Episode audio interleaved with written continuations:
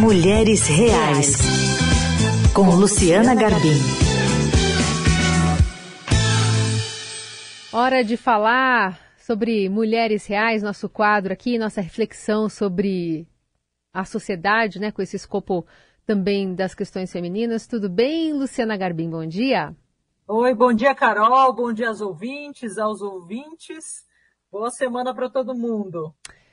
Lu, a gente tem tratado já há algumas semanas e o noticiário também, querendo ou não, não está conseguindo se dissociar dessa comoção que virou dentro das escolas, na sociedade, discussão de ameaças e ataques dentro de instituições de ensino. E a gente tem visto ações do poder público, da sociedade civil é, e estudiosos também tentando entender e esmiuçar como é que se comportam esses grupos é, extremistas e como algumas é, pessoas são mais suscetíveis e acabam é, passando da linha do virtual e executando algumas ameaças, como foi o caso das escolas e creches que a gente falou nas semanas anteriores. E essa semana especificamente, a gente tem esse dia né, que virou mítico, dia 20 de, de abril, e um temor de novo das famílias em mandar ou não as escolas os filhos, as escolas também de como lidar com isso. E você tem ouvido pessoas para entender também esse movimento.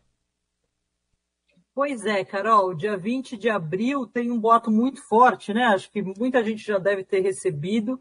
E, e, essa data não é por acaso, né? Porque em 20 de abril de 1999 aconteceu nos Estados Unidos o chamado massacre de Columbine. Foi um ataque a uma escola nos Estados Unidos em que dois alunos mataram 12 alunos, uma professora, foi um atentado que chocou o mundo e foi um dos primeiros, assim, um dos mais violentos desse tipo. E aí muitos boatos também falando do dia 20 de abril, porque o dia 20 de abril era o dia do aniversário do Hitler, então esses grupos antissemitas, antissemitas também ficam endeusando essa data. Enfim, e aí a gente como mãe, né, como cidadã, fica ali naquela apreensão. Acho que hoje não tem ninguém que tenha acompanhado, que esteja acompanhando esses casos recentes, né, que a gente teve aqui no Brasil, que não fique um pouco assustado, porque é, não sei se você lembra, mas antigamente era um assunto que a gente ouvia muito falar nos Estados Unidos, mas a gente tinha casos muito pontuais aqui, né? E hoje em dia a gente vê ali um crescimento, uma escalada. Então, a cada vez que acontece um ataque desses, é, o assunto é muito falado e do mesmo jeito que você tem iniciativas para tentar ajudar a coibir o problema, você tem também aqueles que querem se aproveitar e gerar mais pânico na população, né? uhum. né? Então, é, esses conteúdos que geram pânico e que são transmitidos muito rapidamente, eles acabam sendo uma forma até dessas pessoas se capitalizarem, porque algumas plataformas elas remuneram a pessoa que coloca esse tipo de conteúdo viral por meio do engajamento que ele consegue. Então você imagina dizer que vai ter ataque na escola do seu filho, todas as pessoas vão querer da escola vão querer ver aquilo e vão querer transmitir para outras pessoas. Então acho que esse é o nosso desafio, né, da gente é, receber muitas vezes estar exposto a esses, esse tipo de, de boato, de conteúdo e não repassar essa informação, porque ao fazer isso a gente está colaborando com essas pessoas que só querem aumentar a sensação de insegurança na sociedade. Sim.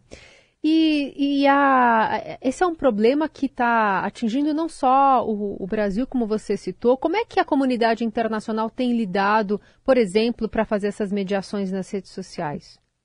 Olha, Carol, tem países que já passaram até por massacres muito grandes que, que nos últimos anos vêm é, investindo pesadamente nesses programas do que eles chamam de desradicalização de jovens ou de monitoramento das redes sociais. Então, você tem, por exemplo, programas na Alemanha, na Noruega, na Nova Zelândia. Então, na Nova Zelândia, por exemplo, que em 1999 teve também um ataque muito grande em Christchurch, uma cidade, eles criaram um fórum internacional chamado Christchurch Call, que reúne 120 governos, né, governos de 120 países, e reúne muitos pesquisadores, academias do mundo inteiro, reúne é, ONGs, entidades da sociedade civil, que é justamente para poder monitorar o que eles chamam de pegadas digitais desses propagadores de conteúdos de ódio. Então, quando eles percebem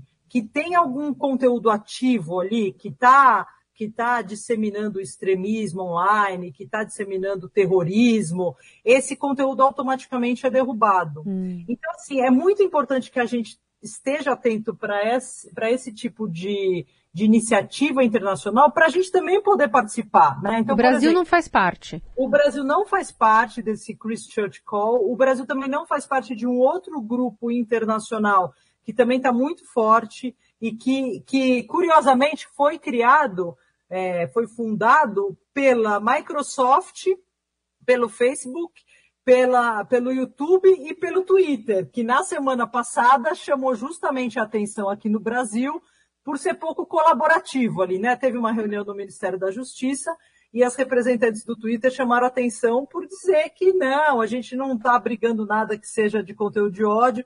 E a gente sabe que não é verdade, assim, com algumas poucas pesquisas você já consegue encontrar conteúdo no Twitter que não deveria estar lá, né?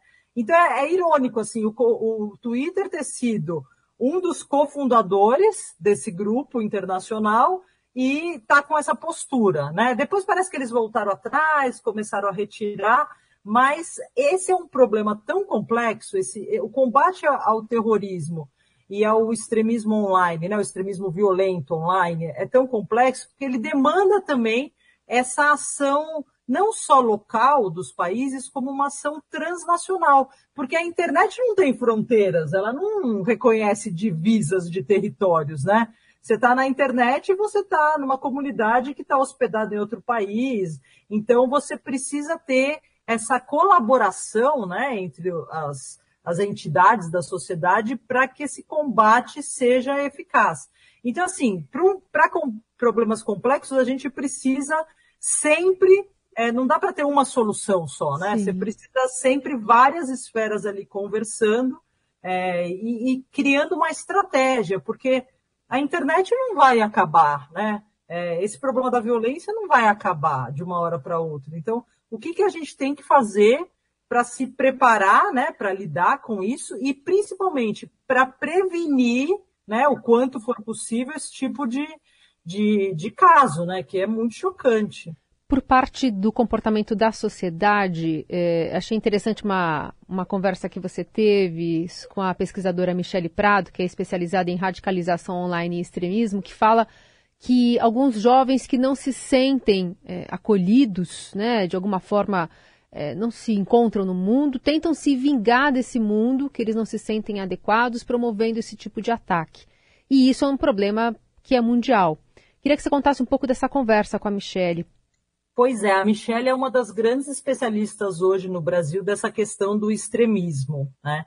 E, e, eu acho muito interessante o que ela fala, porque ela, ela bate muito nessa tecla, né, de você precisar ter soluções é, muito integradas e de se olhar muito para esses essas subculturas que ela chama, esses subgrupos da internet que estimulam uma série de coisas que, eu chamo, sei lá, série de pragas. Então tem de tudo ali. É, é incentivo ao terrorismo, incentivo ao extremismo, é incentivo ao suicídio, é tudo que tem de ruim, esses grupos acabam potencializando. São gatilhos, é uma, né?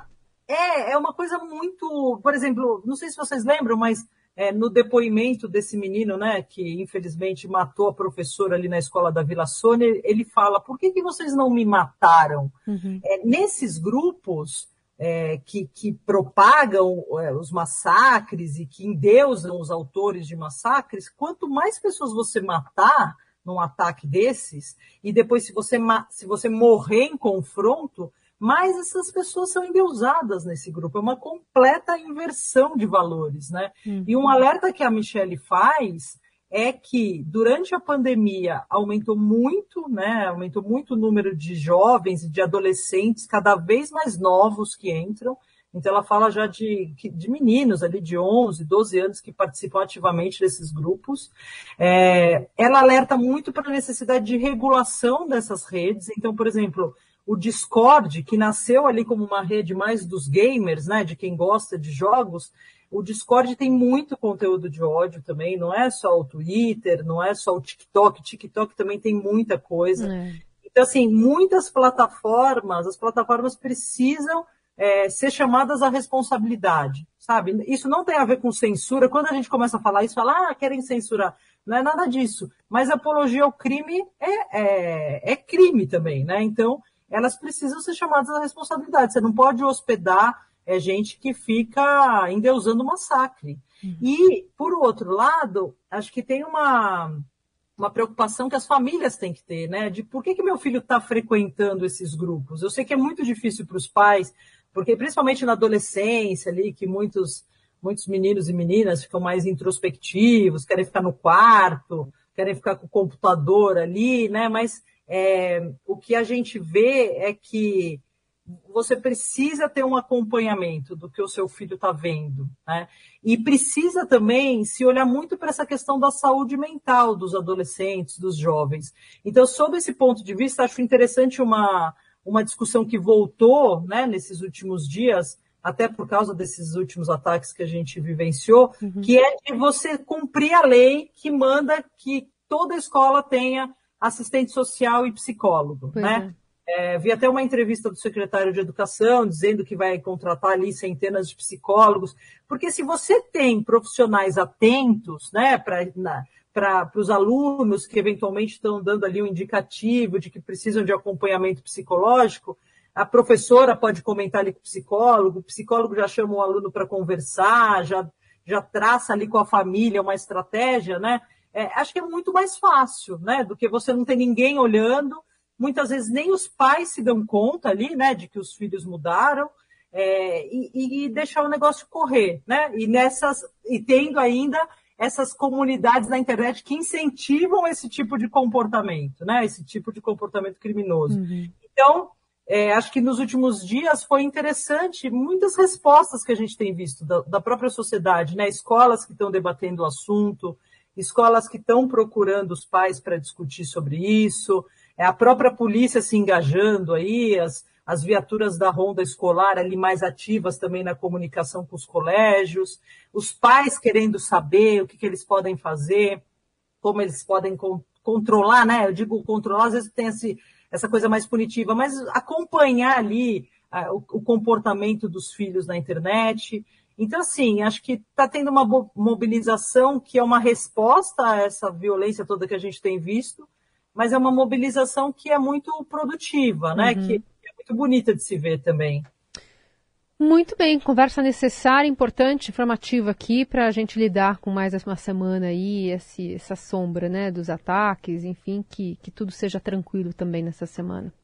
E até nesse exercício de reflexão, Carol, é legal que os ouvintes, as ouvintes, mandem para a gente também o que elas estão pensando sobre tudo isso, né? Como que elas estão vendo esses, esses ataques que estão acontecendo, como elas estão vendo essa boataria, né? Acho que todo mundo recebendo ali mensagem, muita gente com medo até, às vezes, de mandar o filho para a escola. Como que elas estão encarando isso e como elas estão tentando reagir né, a uhum. isso? Uhum.